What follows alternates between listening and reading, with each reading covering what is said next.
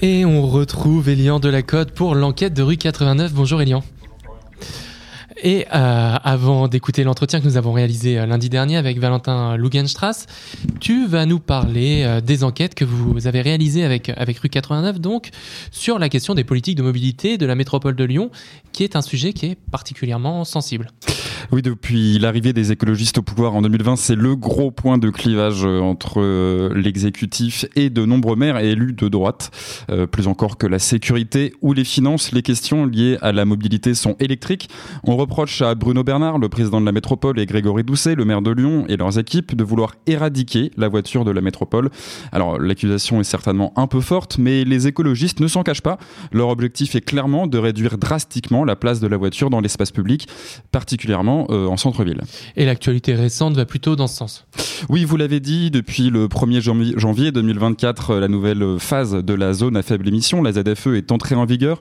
Les véhicules critères 4 fabriqués entre 2001 et 2005 n'auront plus le droit de circuler dans un périmètre euh, englobant Lyon, Caluire et des parties de Bron et Villeurbanne comprises à l'intérieur du périphérique. Cette mesure n'est pas une surprise, c'était une mesure nationale et la métropole a d'ores et déjà annoncé qu'une période de tolérance s'étalerait jusqu'au mois de mars. En revanche, l'aglo veut aller beaucoup plus loin. Euh, les écologistes veulent interdire les véhicules classés critères 2 ou moins à l'intérieur du périph' dès 2028. Pour vous donner un ordre d'idée, en 2021, ça représentait tout de même 67% du parc automobile.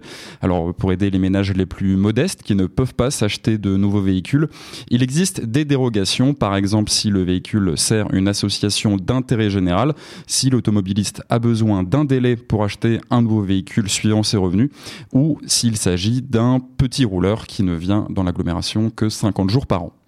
Et ce calendrier de la ZFE, il ne plaît pas à tout le monde, c'est le moins qu'on puisse dire. Non, et en premier lieu, il ne plaît pas à Christophe Béchu, le ministre de la Transition écologique. Ce dernier s'est dit dubitatif sur ce timing, euh, serré lors de son passage à Lyon fin décembre dernier. Et entre le ministre et le président de la métropole de Lyon, Bruno Bernard, euh, la tension est palpable. L'écologiste demande à l'État d'accélérer l'homologation oui, c'est ça, l'homologation euh, d'un radar ZFE dont la mise en place ne cesse d'être repoussée par le gouvernement et qui ne se fera pas au minimum avant 2025. En attendant, la ville de Lyon compte sur le travail de la police municipale pour verbaliser les véhicules en fonction de leur vignette. Les critiques sur le calendrier de la ZFE ne viennent pas que de l'État. Non, à l'échelle locale, elles se font bien sûr entendre dans l'opposition euh, métropolitaine, mais même au sein de la majorité. Euh, début 2023, Laurent Legendre, qui est élu la France Insoumise de la s'interroger sur l'impact de cette ZFE sur les transports collectifs il faudra multiplier par deux ou par trois les fréquences de lignes de bus, mais cela exploserait le budget du Citral, avait-il soulevé. Le président de la métropole avait en partie entendu le message en décidant de décaler l'interdiction des critères 2 euh, de 2026 à 2028 et en redéfinissant son périmètre. Pas sûr que ça suffise à calmer les tensions. On parle de la ZFE, mais c'est loin d'être le seul point de clivage entre les écologistes et l'opposition. En premier lieu, on pourrait parler du stationnement payant qui s'est étendu dans les 8e et 9e arrondissements de Lyon euh, en ce début d'année. Pour leur 60% du territoire de la ville est concerné, mais l'exécutif municipal espère atteindre 75% de stationnement payant à Lyon avant la fin du mandat, avec euh, l'application d'un tarif solidaire pour les ménages les plus modestes et pénalisant pour les véhicules euh, les plus lourds du type SUV. Et forcément, à droite, ça, ça, coince. par exemple, le maire LR du 6e arrondissement de Lyon, Pierre Oliver, craint que cette mesure ne fasse fuir les familles du centre-ville. Avec, dans un coin de la tête, l'idée que Lyon est une ville réservée aux Bobo à vélo. SUV versus vélo, c'est très schématiquement le nerf du clivage gauche-droite à Lyon et dans la métropole. Élargissement des trottoirs, création de sites propres pour les voies cyclables. L'aglo se veut être plus inclusif pour les alternatives à la voiture. Et le grand projet des écolos, ce sont les voies lyonnaises. 200 km d'autoroute pour vélo qui doivent sillonner la métropole d'ici 2026 et ça coince à beaucoup d'endroits, notamment sur la question des tracés un peu partout dans l'agglomération. Des maires de la droite et du centre dénoncent le manque de concertation avec la métropole à ce sujet. Euh, à Oulin ou Bron, des maires ont même lancé des pétitions contre euh, ce projet de, voie lyonnaise en s'appuyant sur le soutien populaire. Ils craignent un congestionnement de leurs communes car nécessairement plus les communes sont éloignées de Lyon, plus elles sont concernées par la migration pendulaire, en d'autres termes les trajets domicile-travail.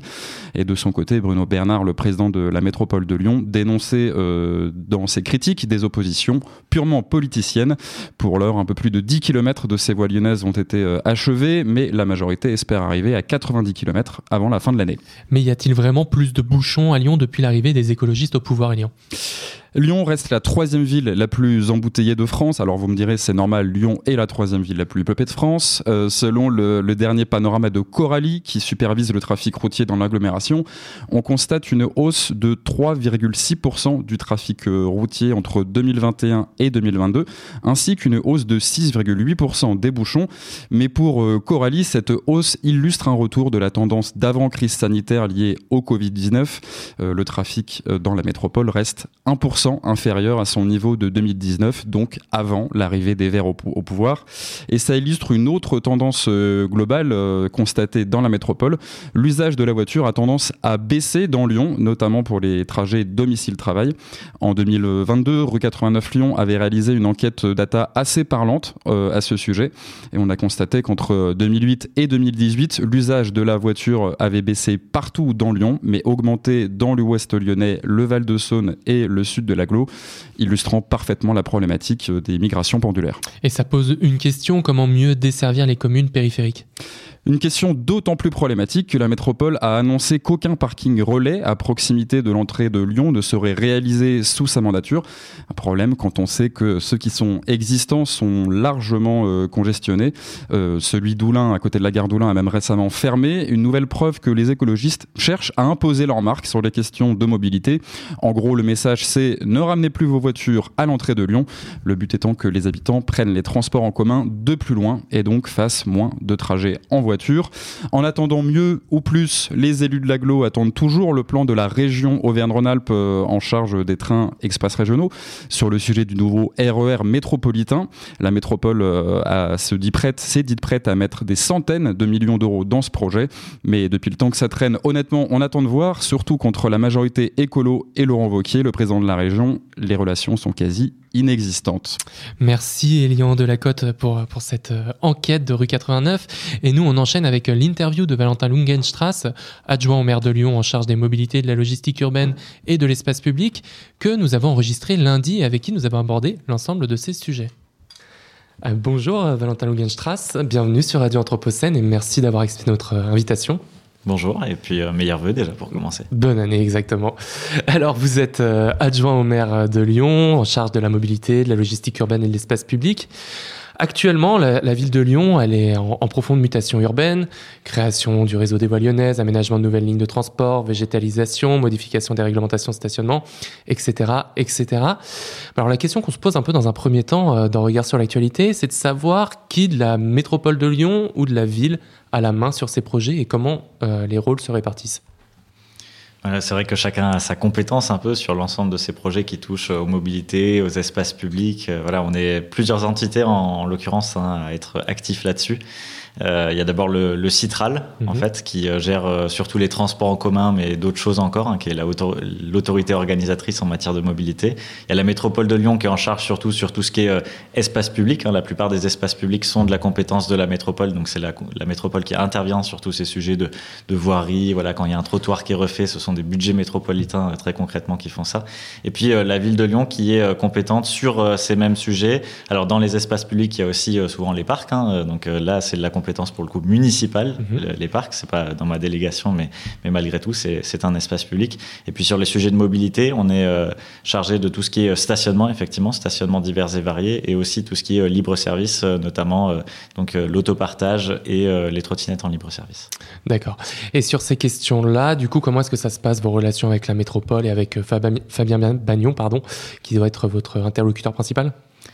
Oui, avec euh, Fabien Bagnon évidemment, mais aussi euh, Jean-Charles Collas, euh, Béatrice Vessillier, et puis l'ensemble de nos collègues aussi qui sont en charge de la végétalisation urbaine, hein, mhm. notamment Pierre Athanas, Gauthier Chapuis. Donc on est vraiment beaucoup autour de la table quand on parle des espaces publics, et encore j'en oublie. donc ça se passe évidemment très bien parce que on est dans une même majorité et d'une même couleur politique à la ville, à la métropole et au Citral. Donc forcément ça simplifie énormément les discussions. après chacun est évidemment en tant que membre de l'exécutif dans son, dans son rôle, tout simplement, avec les services de chaque collectivité qui travaillent les sujets techniques. Et donc, voilà, on se met souvent ensemble. Hein. on a beaucoup de, de, transversalité, comme on dit, qui, qui s'est créée depuis 2020, où on se met ensemble avec bah, plusieurs services différents, donc plusieurs élus, et aussi entre villes, métropoles et citrales. Et à l'échelle nationale, là, il y a eu un remaniement la semaine dernière. Si je me trompe pas, jusqu'à présent, on n'a pas de ministre euh, des Transports. Non, effectivement. Quel est votre, votre point de vue sur, sur la situation? Eh ben, on est un peu orphelin, effectivement, au niveau des transports. On, encore, on en parlait encore euh, à midi là, avec, euh, avec des collègues sur la partie logistique, mais, mais en général, effectivement, je trouve que c'est problématique, mais c'est peut-être pas le sujet le plus problématique dans le sens où on a euh, un ministère de l'Éducation qui est en, même temps que le, ministère des Sports, donc ça c'est quand même euh, un sujet hautement euh, plus important peut-être. on a un sujet du logement qui manque totalement à l'appel, donc voilà, on a quand même un gouvernement qui est bien trop resserré par rapport à, à l'importance des sujets. Malgré tout, malgré tout, les transports c'est quand même grosso modo un tiers des émissions de gaz à effet de serre avec des énormes enjeux sociaux, territoriaux aussi, dans le sens où ben, évidemment les transports et les, enjeux de transport ne sont pas les mêmes quand on est euh, à Lyon, en centre-ville, dans n'importe quelle grande ville française, ou dans la ruralité, ou dans un milieu euh, périurbain. Et donc, euh, ne plus avoir personne là-dessus, ben, c'est compliqué. On parle aussi de trains, de trains de nuit, de de ferroviaire, et sur toutes ces personnes-là, pour l'instant, en tout cas, on n'a pas d'interlocuteur, donc c'est un peu compliqué. Plus globalement, ça montre un, déni de la question environnementale par ce nouveau gouvernement. Ah bah là, le nouveau gouvernement, c'est sûr que c'est. je je sais pas, je sais pas comment on peut faire. Hein. Monsieur Monsieur Béchu, euh, donc qui est ministre de, de l'écologie, est, est, passé, euh, je crois, au dernier rang euh, protocolaire. il a perdu un certain nombre de compétences par ailleurs. les questions énergétiques qui sont hautement importantes sont passées à Bercy au niveau de, de Bruno Le Maire. On n'a personne en charge des transports. Au niveau de l'agriculture, on a vu, il n'y a pas de changement. Donc oui, je pense que là, le nouveau gouvernement Attal, en matière environnementale et écologique, on, on est très perdant. Alors, si on revient à Lyon, ce qui fait la une là, en cette rentrée 2024, euh, c'est évidemment la nouvelle euh, tarification du, stationnement. On parle que de ça. Euh, alors, celle-ci, elle va se faire en fonction de la taille, du poids et de la motorisation des véhicules, c'est bien ça? Quel est l'objectif d'une telle mesure? Alors l'idée derrière la tarification progressive du stationnement que j'ai annoncé donc au, printemps dernier, c'est déjà de de tenir le propos sur, eh ben, en fait, il euh, n'y a aucun souci si un certain nombre d'entre nous ont besoin d'utiliser euh, un véhicule personnel au quotidien. Ça arrive pour un certain nombre de cas de figure, il n'y a pas de souci sur ça. On engage la transition des mobilités par ailleurs hein, pour créer les alternatives, pour les améliorer, pour que ça serve au plus grand nombre. Mais il n'y a pas de souci en soi de, de, devoir utiliser un véhicule personnel. Par contre, on a un vrai sujet, c'est que il y a des choses qui ne sont pas anodines. Il y a notamment la motorisation. Il faut qu'on décarbone nos transports et donc le sujet de l'électrification. Il faut qu'on remplisse nos voitures. Ça, c'est le sujet du covoiturage qu'on traite par ailleurs. Et puis, il y a un sujet qui est complètement passé à la trappe. Il y a y compris euh, un des directeurs généraux du groupe Stellantis qui l'a dit il y a quelques semaines. C'est on a laissé filer le poids. Et le poids, ce qui est intéressant, et nous, ce qu'on dit à travers euh, cette mesure qu'on va mettre en place, c'est que le poids, c'est pas quelque chose d'anodin, en fait. C'est, pas juste un indicateur technique qu'il ne faudrait pas regarder. Le poids, c'est un indicateur très intéressant pour dire les émissions de gaz à effet de serre qui sont émises euh, euh, par le véhicule, les particules fines qui sont émises, les métaux et autres matériaux qui sont utilisés, évidemment, pour fabriquer le véhicule, mais également l'emprise au sol, c'est-à-dire le poids est directement lié aussi au volume utilisé dans l'espace public. Tous ces sujets-là, en fait, méritent d'être traités. Aujourd'hui, ne le sont pas. Et donc, on se retrouve avec effectivement des véhicules qui approchent les deux tonnes, qui euh, sont de plus en plus larges et qui sont aussi de plus en plus dangereux, parce que c'est aussi un mmh. sujet de sécurité routière. Alors, si on reprend un petit peu ça, ça c'est d'une certaine manière, vous institutionnalisez un petit peu tous les mouvements qu'il y avait eu euh, de, dégonflage euh, des pneus autour des, SUV. Enfin, en gros, vous critiquez les SUV et l'augmentation de, de, la place des SUV en ville. Moi, j'utilise pas le terme de SUV parce que je sais pas ce que c'est. Euh, un sport utility vehicle, euh, SUV, hein, donc mhm. euh, c'est un peu tout et n'importe quoi selon la personne à laquelle on parle. Il y a des personnes pour lesquelles un SUV c'est le 4x4, enfin ce qu'on appelait il y a quelques années encore un 4x4. Maintenant, c'est rentré dans la catégorie des SUV. on considère plutôt que la Peugeot 3008 est un SUV généralement, mais du coup, ça n'a pas de définition. J'entendais d'ailleurs récemment dire quelqu'un que probablement selon les pays, la définition de SUV risque de bouger, voire selon les régions. Enfin voilà. Donc, j'utilise pas le terme du SUV. Le sujet, c'est le poids des véhicules n'est pas quelque chose d'anodin, et donc on va traiter ce sujet du poids des véhicules dans notre nouvelle tarification progressive du stationnement, en disant effectivement, on ne peut pas laisser filer le poids à l'infini comme ça vers le haut. À un moment donné, c'est un sujet trop important environnemental et en matière de sécurité routière et en matière d'espace public. Et alors du coup, c'est quoi le poids défini qu'il faudrait ne pas dépasser? Comment est-ce que vous, vous réglementez autour de ça?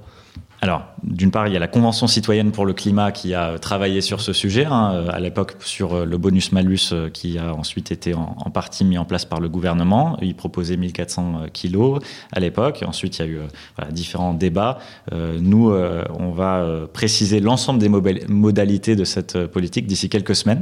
Donc, l'ensemble des détails, mais aussi des démarches très pratico-pratiques pour les Lyonnaises et les Lyonnais, les visiteurs. Tout ça sera connu d'ici quelques semaines pour la mise en place, donc avant l'été. Et donc, voilà, tout sera sur la table. Et en termes de prix, comment est-ce que ça va évoluer Quels vont être les changements Est-ce que ça, vous pouvez nous, en parler?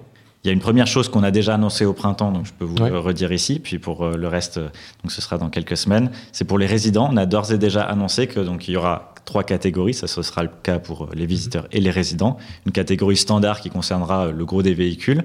Une catégorie euh, majorée, donc au-delà d'un certain seuil qui concernera les véhicules donc les plus lourds. Et puis il y aura aussi une catégorie réduite. Hein, c'est la différence notamment par rapport à, d'autres villes qui ont euh, ces projets euh, similaires. C'est que nous, on a souhaité aussi faire une catégorie, on va dire, incitative. Il y a aussi en fait des véhicules, c'est ce que je disais, il n'y a aucun souci d'avoir besoin à un moment donné d'utiliser un véhicule personnel au quotidien. Mais par contre, il y a un sujet, utiliser donc un véhicule plutôt électrique et plutôt sobre, plutôt léger. Et donc en deçà de 1000 kg, eh ben, il y aura aussi un tarif plutôt incitatif. Et donc pour les résidents, ça va donner 15 euros pour euh, le tarif réduit, 30 euros euh, pour euh, le tarif standard hein, par mois, et puis 45 euros pour le tarif majoré. Est-ce que justement ce tarif-là, alors là on parle pour les, les habitants lyonnais, mais bon, on suppose que pour les non-habitants qui viendront épisodiquement se garer dans la ville, il y aura aussi des, évolutions du, tarif. Il y aura ces mêmes trois catégories, oui, effectivement. Est-ce que pour euh, cela, le tarif qui va être mis en place, il sera, si on parle d'incitation, est-ce que ça va suffisamment inciter à ne pas acheter de, gros véhicules ou est-ce que plutôt ça va être des incitatifs ou j'ai perdu le mot, des incitatifs à, l'achat de, de gros véhicules? Qu'est-ce qu'on attend de cette mesure? En tout cas, ce, ce qu'on souhaite, c'est vraiment envoyer ce signal-là. Euh, après, est-ce que en faisant le calcul de, du gain qu'on a par rapport à, à l'achat d'un véhicule euh, plus lourd, qui est par ailleurs souvent quand même plus cher qu'un véhicule euh, plus léger ou mhm. plus petit, et puis la question de stationnement, et puis la question d'assurance, ça c'est un calcul qui est quand même un peu complexe, hein, qu'il faudrait faire plutôt au cas par cas, parce que les usages jouent énormément dans ça. on sait que le, le, le coût d'une voiture par an, c'est en moyenne 4000 euros, mais ça peut être beaucoup moins, et ça peut être beaucoup plus selon les usages, selon le type de véhicule, etc. Donc là, on aura en tout cas un différentiel tarifaire. J'espère que euh, le fait de tenir ce propos, le fait de mettre en œuvre cette politique qui, je l'espère, apportera sur euh, plusieurs années vraiment euh, des changements et j'espère qu'ils seront visibles et on va d'ailleurs mettre en place des choses, y compris avec des chercheurs pour évaluer en fait notre politique publique. Et eh ben j'espère que ça apportera du, mieux et que on reviendra en tout cas en arrière sur cette question du poids parce que on a laissé filer ça sans raison. Parce qu'on se doute aussi que les personnes qui achètent ces véhicules-là, ce sont aussi les personnes qui ont le plus de moyens, donc peut-être qu'ils vont moins subir l'évolution du prix. Oui, il y a une étude de l'ADEME qui a montré que c'est plutôt euh, corrélé, on va dire, le fait d'avoir euh, d'être plus aisé et d'avoir du coup un véhicule aussi euh, plus lourd, plus grand, etc. Il y a malgré tout des cas particuliers, notamment pour les résidents, on va le prendre en compte parce que les résidents font déjà une démarche en mairie. Et ben pour les résidents, on va mettre en place une tarification familiale et solidaire. Familiale, c'est-à-dire pour les familles qui ont trois enfants à charge ou plus, eh bien ils auront indépendamment de leur type de véhicule, automatiquement droit au tarif réduit. Et de même pour euh, les familles euh, les plus modestes, en deçà d'un certain seuil de quotient familial, aussi automatiquement euh, droit au tarif réduit. Et concernant, j'avais une question concernant les amendes, est-ce que la tarification des amendes va également évoluer? En fait, euh, depuis 2018, euh, c'est ça, oui. Euh, depuis 2018, en fait, c'est un peu, c'est un peu technique, mais on a dit que le stationnement est dépénalisé, et donc c'est les communes qui fixent ce, cette amende, qui n'est plus techniquement une amende. Mmh. C'est, pas, en réalité, ça s'appelle maintenant un forfait post-stationnement, et ça correspond tout simplement à la durée maximale qu'on peut stationner et à son équivalent tarifaire. Donc en fait, aujourd'hui à Lyon, on peut stationner maximum 10 heures, et ce tarif de 10 heures, ça correspond automatiquement euh, à ce que vous appelez euh, l'amende. D'accord. Donc ça va évoluer forcément dans le sens où on aura trois catégories, donc il y aura euh, trois tarifs différents maximaux dans la journée. D'accord. Et toujours pour, concernant le stationnement, on voit qu'il y a des zones qui n'étaient pas payantes actuellement dans la ville de Lyon, qu'ils deviennent comme des parties du 7e arrondissement, du 3e également. Quelle est votre politique sur l'extension des zones payantes de stationnement sur la ville?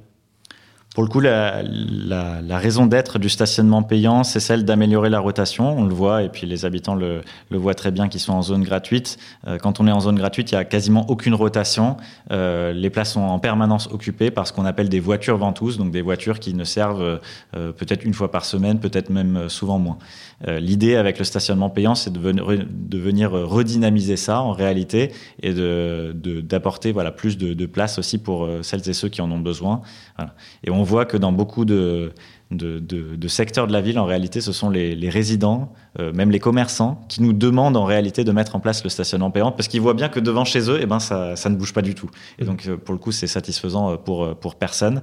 Et donc, progressivement, d'année en année, en fait, on ajoute des places payantes. On est aujourd'hui, donc après 3-4 ans de mandat, on est à 50% à peu près des places euh, qui sont payantes euh, à Lyon. On était euh, à moins en début de mandat et on va continuer encore, vous l'avez dit, dans le 7e, dans le 9e, dans le 8e arrondissement. On va continuer d'année en année de venir créer des poches de stationnement payantes pour arriver justement à avoir quelque chose qui soit bien plus optimisé, bien plus intelligent sur l'espace public. D'accord.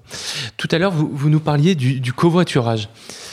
Alors, où est-ce qu'on en est de, ce covoiturage? Vous avez annoncé, euh, je ne sais plus si c'était vous ou si c'était au, niveau de la métropole, mais vous avez annoncé plus de 270% de trajets en covoiturage euh, l'année dernière. Qu'est-ce que ça veut dire un chiffre comme celui-là? Est-ce que comment est-ce qu'on le mesure? Est-ce que les mesures précédentes étaient étaient bonnes? Enfin, ça paraît énorme de plus de 270%. Oui, ça veut dire, euh, grosso modo, quand on a des chiffres aussi importants, ça veut dire qu'il y a une dynamique importante, mais que probablement on part aussi de assez bas. Hmm. Il ne faut pas, faut pas se raconter des salades. Malgré tout, ce que ça veut dire, ce chiffre, et, et, on en est très fier pour le coup, c'est que la métropole de Lyon est aujourd'hui le territoire français qui est le plus dynamique en matière de croissance du covoiturage. Et ça, c'est une bonne nouvelle parce que nous avons mis en place ici localement avec la métropole de Lyon euh, des choses pour justement soutenir le covoiturage, que ce soit euh, des aides, des infrastructures aussi, notamment dans les, dans les communes de, de première couronne aussi, à Lyon aussi. Euh, et puis le gouvernement a fait quelque chose, il faut le dire, qui était très bon avec le plan covoiturage au niveau français. Euh, avec euh, donc Clément Beaune et, euh, et, ses collègues qui ont annoncé ça, avec des aides, y compris financières, avec une simplification des plateformes. Et pour le coup, on voit que ça porte ses fruits, notamment grâce aux applications numériques. Et ben, ce covoiturage du quotidien, c'est-à-dire trouver grosso modo une âme sœur qui permette de faire ce trajet en commun, eh ben ça se simplifie, ça se démocratise. Mhm. Il y a des voies sur la, sur la métropole de Lyon qui sont dédiées au covoiturage. Mhm. Est-ce qu'aujourd'hui on a les moyens de verbaliser des, des, des, personnes qui les emprunteraient qui ne seraient pas en covoiturage Aujourd'hui, on a mis en place ces voies de covoiturage donc sur euh, la M6 et la M7. D'ailleurs, euh, ça va être continué sur l'A6, A7 qui est euh, de la compétence de l'État très prochainement. Aujourd'hui, c'était quelque chose qui était pédagogique dans le sens où effectivement, il y avait les capteurs qui faisaient des mesures pour nous dire quel était le taux de respect. Je vous cache pas, il est assez faible. Je crois que tout le monde l'aura noté si on utilise la voie de covoiturage. Euh, mais par contre, là, dans les prochains mois, là, au cours du premier trimestre, probablement, peut-être un peu après, eh ben, il y aura la mise en place des radars de contrôle. Donc, euh, on sortira de cette période pédagogique qui aura duré grosso modo euh, deux ans, et pour rentrer justement dans une phase où les voies de covoiturage nécessitent d'être appuyées. Pourquoi? Bah, Parce que c'est ce qu'on a dit avant, il y a de plus en plus de personnes qui covoiturent, donc donnons-leur cet avantage-là mmh. sur l'autoroute de pouvoir avoir une voie dédiée. En parlant de, de mesures dont on n'est pas sûr qu'elles soient énormément respectées, je voudrais maintenant parler un petit peu de de la ZFE et de la zone 30. Euh, quels sont les premiers effets après, après quelques années de mise en place Quels sont les premiers effets de, de ces deux mesures-là Et est-ce qu'elles sont vraiment respectées? Est-ce qu'on a les moyens de vraiment les faire respecter? Alors d'abord sur la, sur la ville 30 peut-être, hein, on l'a mis en place euh, euh, il n'y a pas si longtemps que ça, on va bientôt avoir le, euh, le, le, deuxième anniversaire. On a des contrôles depuis le premier jour, euh, qui sont euh, effectués euh, donc depuis le 30 mars 2022. Des contrôles sont effectués tous les jours par notre police municipale. Euh, donc, on voit que, en tout cas, notre, notre engagement avec notre police municipale, l'unité mobile de circulation, en l'occurrence, est, est, total. ce qu'on peut constater, c'est qu'on a globalement une baisse en moyenne de la vitesse sur Lyon. On a aussi, et c'est positif, euh, une baisse de l'accidentologie, et notamment au niveau des blessés graves, qui est un nombre euh, plus important euh, encore et qui est, important qui baisse parce qu'on parle de, centaines de personnes sur le territoire. par contre, on peut constater très clairement que sur certains axes, peut-être la nuit notamment, eh bien, euh, il n'y a pas de, de, respect de ces mesures. Mmh. Ça, c'est quelque chose qui est très clair. On est engagé d'ailleurs euh, à faire ce travail, notamment à cibler les présences de la police municipale sur euh, les spots qui ont le plus besoin à tel horaire, eh ben, d'avoir un contrôle. Donc, on continue et c'est quelque chose comme, j'ai envie de dire, l'ensemble de la transition des mobilités, où il y a des conflits d'usage sur l'espace public, où il y a des problématiques de respect de telle ou telle règle. Eh ben, c'est quelque chose qui va prendre du temps. Hein. Il faut être très transparent là-dessus, mais le nécessaire, c'est de d'engager en fait les moyens, des moyens de pédagogie, des moyens de communication, des moyens d'agents sur le terrain, notamment euh, les policiers municipaux, les ASVP qui font ce travail au quotidien. Et la question des radars, est-ce que ça dépend de la ville, de l'État, de la région? Je, je, ne sais pas du tout. Alors les radars, ça dépend euh, surtout de l'État. Il y a eu assez récemment dans la loi une modification qui permettrait à des collectivités locales aussi de mettre ça en place, mais ça reste encore à, à déterminer tant techniquement que, que, que, légalement, on va dire. Euh, malgré tout, aujourd'hui, il y a deux sujets sur, euh, sur ça, sur les radars. Nous, on avait demandé euh, au niveau de la métropole de Lyon à l'État euh, d'installer euh, une centaine d'emplacements de, radars sur euh, le territoire, sur des axes où on voit d'une manière répétée, grâce aux mesures qui sont effectuées par les services, eh bien, des survitesses récurrentes. Et donc, ce serait des radars tournants, des radars physiques qui, dans ces spots, dans ces, cette centaine de spots, tourneraient pour, pour verbaliser. Malheureusement, on n'a toujours pas eu de réponse d'ailleurs sur ce, sur ce sujet. Donc, c'est dommage. Euh, et c'est assez dramatique en réalité parce que euh, c'est un sujet de sécurité routière majeur, c'est ce que j'indiquais. On a plusieurs morts par an, euh, des dizaines voire des centaines de blessés graves. Et donc, on a besoin de radars à un moment donné parce que la police municipale ne peut pas être sur un endroit toute la journée, 24-7, c'est pas possible. Ensuite, le deuxième sujet qu'on a, c'est le sujet que vous avez abordé, c'est sur euh, la zone à faible émission. Oui. Donc la lutte contre la pollution de l'air, hein, c'est ça euh, l'essence de la zone à faible émission. Là, effectivement, euh, c'est purement de la compétence de l'État d'homologuer euh, ces dispositifs qui peuvent ensuite être mis en place par les collectivités locales, donc ici la métropole. Pour le coup, on attend. Voilà, on attend tout simplement l'homologation euh, de l'État. Euh, ça nous a été promis en début de mandat pour vraiment le début du mandat 2021, puis de mois en mois, de trimestre en trimestre, ben on a perdu euh, un trimestre, un semestre, etc. Là, on espère pouvoir les mettre en place techniquement vraiment pour 2025. Parce qu'aujourd'hui, la zone à faible émission de la, de la métropole, elle n'est pas effective. Elle est effective, évidemment. Hein. La zone à faible émission des professionnels a été euh, votée euh, en 2019 et mise en place en 2020. On a étendu euh, la zone à faible émission aux particuliers, comme nous le demandait la loi, et pour lutter contre la pollution de l'air. Là, au 1er janvier 2024, les critères 4 ont été interdits sur le périmètre central, hein, donc Lyon, Villeurbanne, Caluire, ainsi que le périphérique et la M6, M7. C'est ce qui est nouveau dans le, périmètre. Et aujourd'hui, le contrôle, très clairement, est effectué par les policiers municipaux, mais a besoin sur ce type de flux, notamment sur les grands axes, hein, le périphérique, l'autoroute, eh ben on a besoin forcément de radars parce que ben, là encore, euh, le policier il peut pas euh, verbaliser un volume aussi important de, véhicules euh, qui passent. Mmh. Si on aborde maintenant la question peut-être de, l'intermodalité, c'est-à-dire du passage de, de, différents moyens de transport, que ce soit de la voiture au vélo, au transport en, en commun. Alors, il y a effectivement la question des voies lyonnaises qui sont en train de se développer. Je pense que c'est, enfin, je crois que c'est plutôt développé par la métropole à ce niveau-là. Euh, vous, vous travaillez également sur l'intermodalité du transport de marchandises. Si j'ai bien vu euh, l'ensemble des, publications qui ont été faites dernièrement. Et donc, il y a un, gros travail qui est fait sur la navigation euh, fluviale. Comment est-ce qu'on fait aujourd'hui pour, euh, dans une ville comme Lyon, pour sortir un petit peu de, ce, de cette réflexion en silo du transport, c'est-à-dire d'un côté les marchandises, de l'autre côté les, personnes? Comment est-ce qu'on fait pour repenser un, réseau de transport qui arriverait à mixer et les, et les personnes pardon, et les marchandises? C'est très intéressant comme question parce qu'on parlait juste avant du transport de personnes. Au niveau du transport de personnes, on a l'habitude d'avoir des gares, même des, ce qu'on appelle des pôles multimodaux, c'est-à-dire à la Part-Dieu ou à Perrache, on peut prendre le train, le métro, le bus, le tram, à peu près tout. Euh, et puis, euh, on, a cette intermodalité, c'est-à-dire aussi ce changement de mode qui peut s'opérer sur un déplacement. Euh, Aujourd'hui, sur euh, la logistique, donc le transport de marchandises, c'est quelque chose qu'on n'a pas ou assez peu, trop peu en tout cas à notre goût et trop peu par rapport aux enjeux qui sont fixés, y compris euh, au niveau national, par rapport aux enjeux de décarbonation notamment ou de, respect de l'espace public.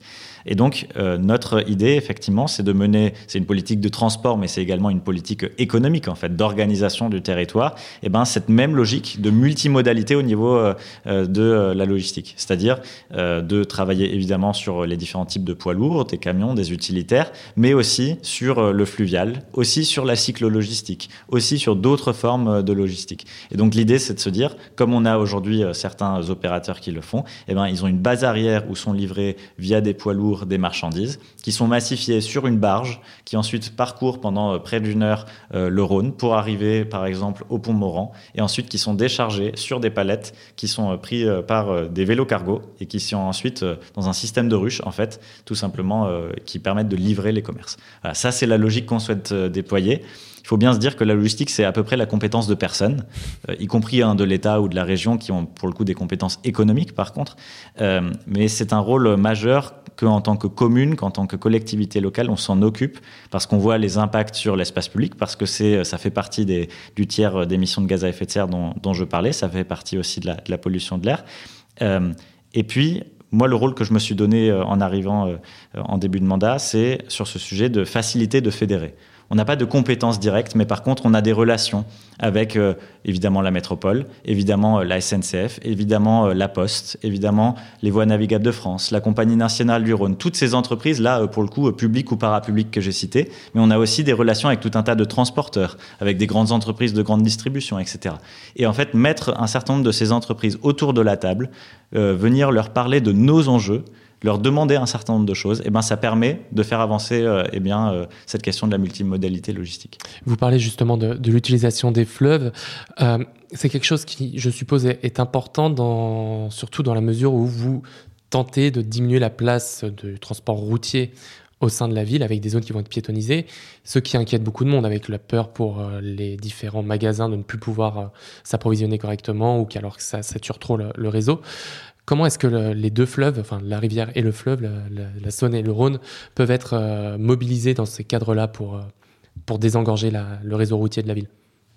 C'est un sujet important, effectivement, de, de travailler euh, la Saône et le Rhône en matière de logistique, en matière de transport de passagers aussi. On va le faire en 2025 avec une, une expérimentation de vraies navettes fluviales de transport en commun intégrées au réseau TCL.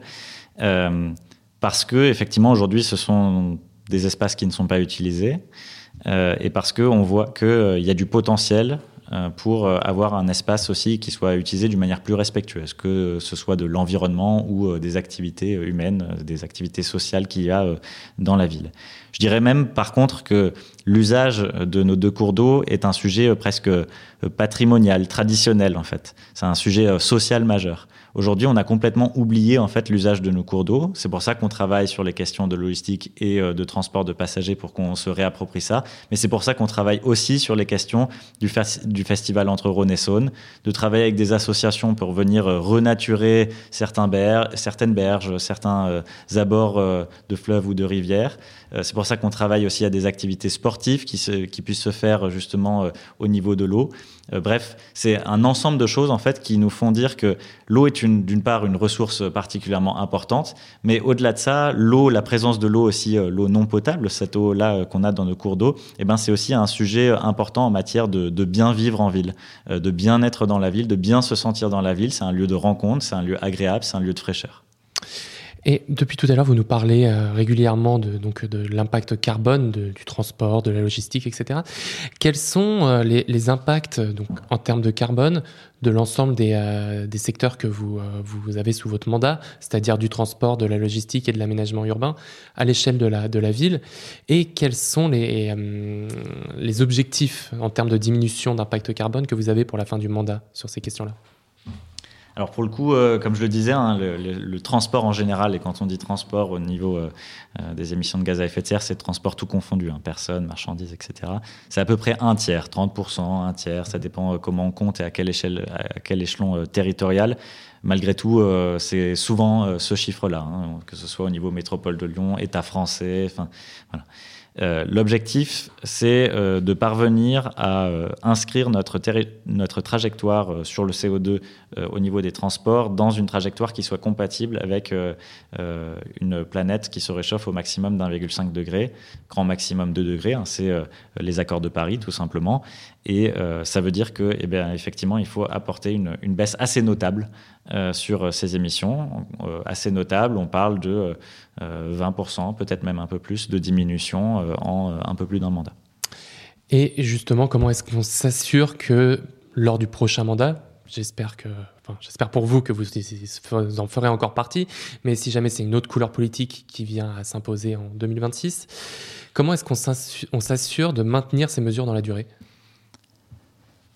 C'est une bonne question, mais je crois que évidemment euh, le les élections de 2026 euh, diront euh, euh, ce qui est, comment le territoire souhaite évoluer. Malgré tout, malgré tout, il faut quand même se dire qu'il y a un certain nombre de changements qui sont apportés aujourd'hui dans l'espace public. Mhm. au niveau du système des mobilités qui ne sont pas quelque chose qui sera réversible il faut quand même se, se, dire ça. Enfin, il y a un certain nombre de travaux, de choses qui sont faites, de tramways qui seront construits, de lignes de bus qui seront améliorées, de nouveaux matériels qui seront, qui sont, qui seront commandés, qui seront là et euh, personne ne remettra ça en cause. Je pense que ça, c'est un élément important. Par ailleurs, on voit bien, et on le voit, euh, pour le coup, moi, je suis à peu près euh, tous les soirs en, en, concertation auprès des Lyonnaises et des Lyonnais. Je vois bien qu'il y a des préoccupations majeures très diverses et qui peuvent euh, se diversifier d'ailleurs ces derniers temps, mais malgré tout sur les questions de cadre de vie, de bien vivre en ville, euh, parce que beaucoup se posent la question de ben, la pollution de l'air, comment ça impacte mes enfants, comment ça m'impacte moi-même,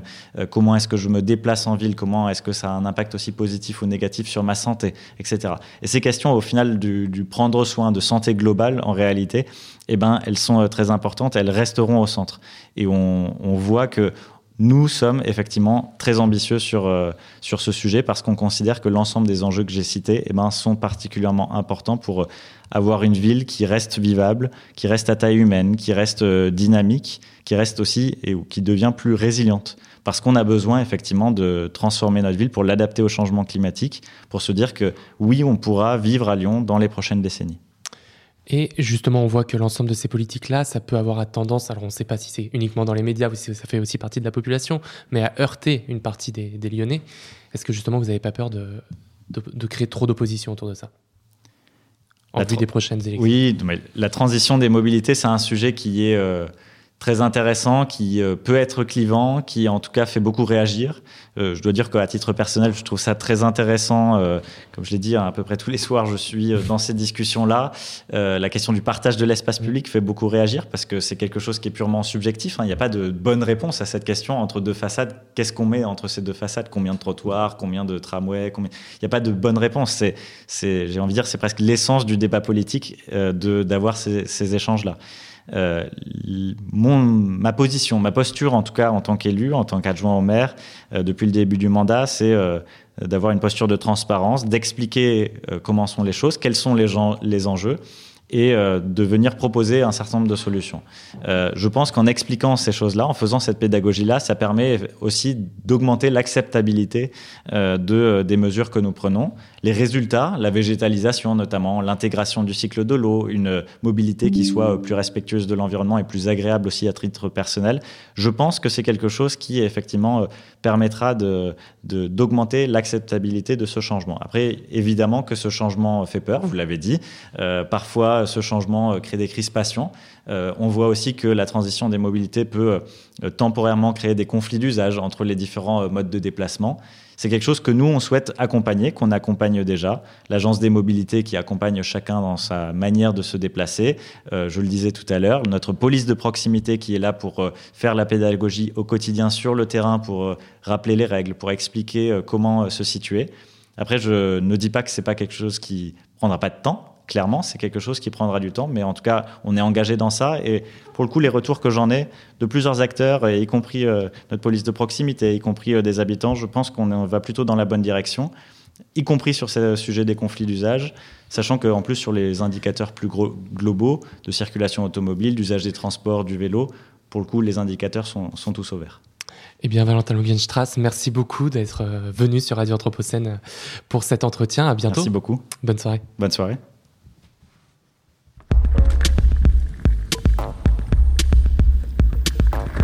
Regard sur l'actualité. Regard sur l'actualité. Au cœur du changement global.